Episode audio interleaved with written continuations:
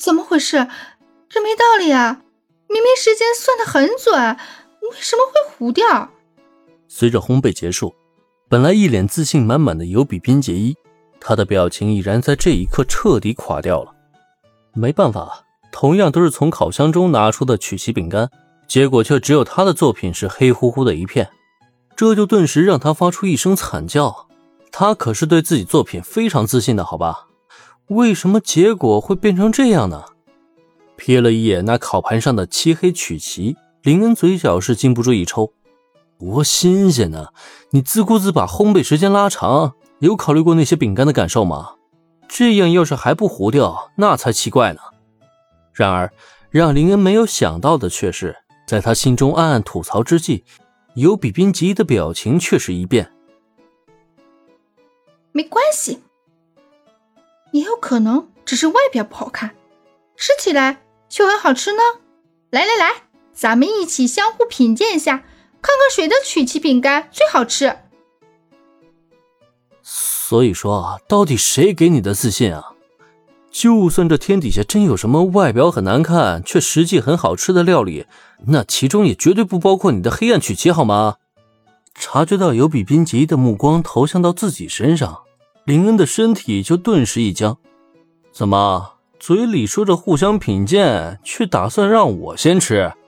你是想毒杀我吗？在这一刻，浓烈的危机感升上心头。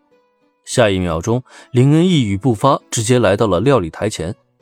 刚才三个女孩做饼干的时候，他并没有参与进去，毕竟尤比宾吉是说他们要展现女子力。他一个大老爷们跟着凑什么热闹？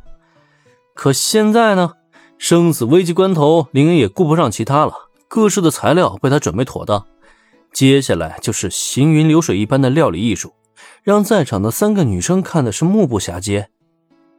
林恩同学，他竟然也会做曲奇饼干，而且竟然还这么熟练。随着最后的烤盘被送进烤箱。林恩的工作才终于告一段落了。此前他所展现的熟练技艺已经彻底征服了三个女生，甚至尤比编辑都下意识鼓起掌来，嘴里惊叹个不停。啊，作为一名合格的咖啡店长呢，我会做点心也是一件合情合理的事情。哦，对了，我差点忘了，轻音部那边还需要我过去准备一下文化季当天的演出作品。这样吧，试吃环节呢，我就不参与了啊。你们顺便也帮我品鉴一下，看看我那份曲奇的味道怎么样？嗯，就这样，我先撤了啊。烤箱的时间已经预定好，等烤好之后拿出来就可以了。味道如何，林恩早就做到心中有数，所以这一刻他也立刻找好了借口，直接转身开溜了。开玩笑，要是再晚一点，他就要接受来自黑暗曲奇的制裁了。多活两天不香吗？至于为什么要亲手做一盘曲奇之后才选择开溜，讲道理，林恩也只是想要打击一下那个对自己料理手艺盲目自信的粉色团子头。为了避免今后再出现这样的情况，继续让他面临黑暗料理的拷问。虽说可能有些对不起尤比宾杰伊吧，可奈何现实却是必须让他认清自己没有料理才能这个真相才行。哎。怎么这就走了？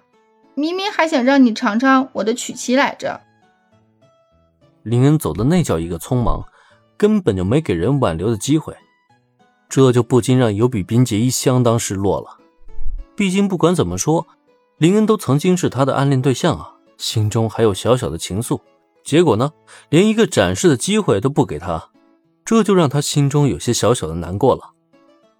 和尤比宾吉伊的抱怨落在雪乃和加藤惠的耳中，都不禁让这俩女孩纷纷露出了古怪的表情来。他为什么走？你自己心里没点数吗？都做出这种级别的黑暗曲奇了，你还打算让人家夸赞你不成啊？